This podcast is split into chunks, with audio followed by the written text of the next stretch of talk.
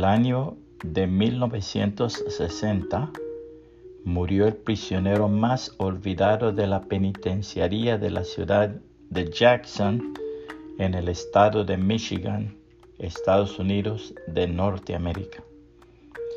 Estuvo 34 años en la penitenciaría por la muerte de su ex esposa. En el mes de enero de 1925 fue a la casa de su esposa divorciada y la encontró con el hombre que según él había desbaratado su matrimonio y los mató a los dos.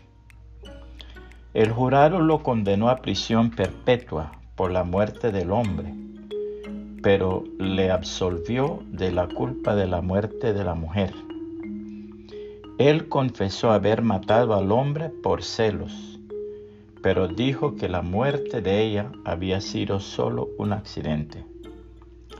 En 34 años ese preso, Alejandro Geltafán, que así se llamaba, no recibió ni una sola tarjeta, ni una sola carta, ni una sola visita pudo haber salido de la prisión diez años antes de morir, o sea, en el 1950, bajo palabra de honor.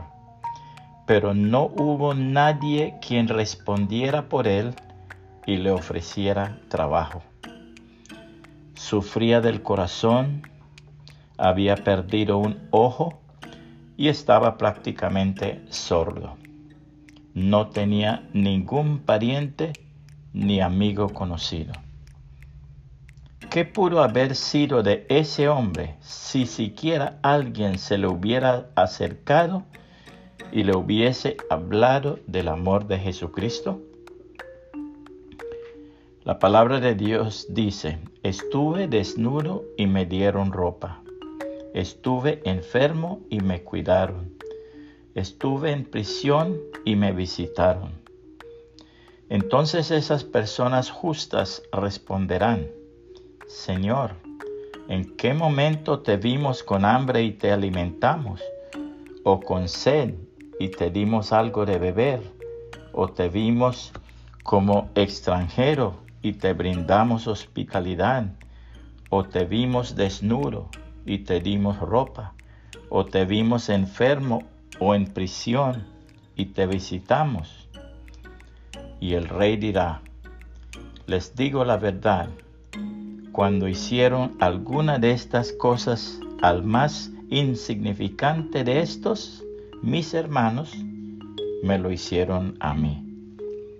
Mateo 25, 36 al 40, nueva traducción viviente.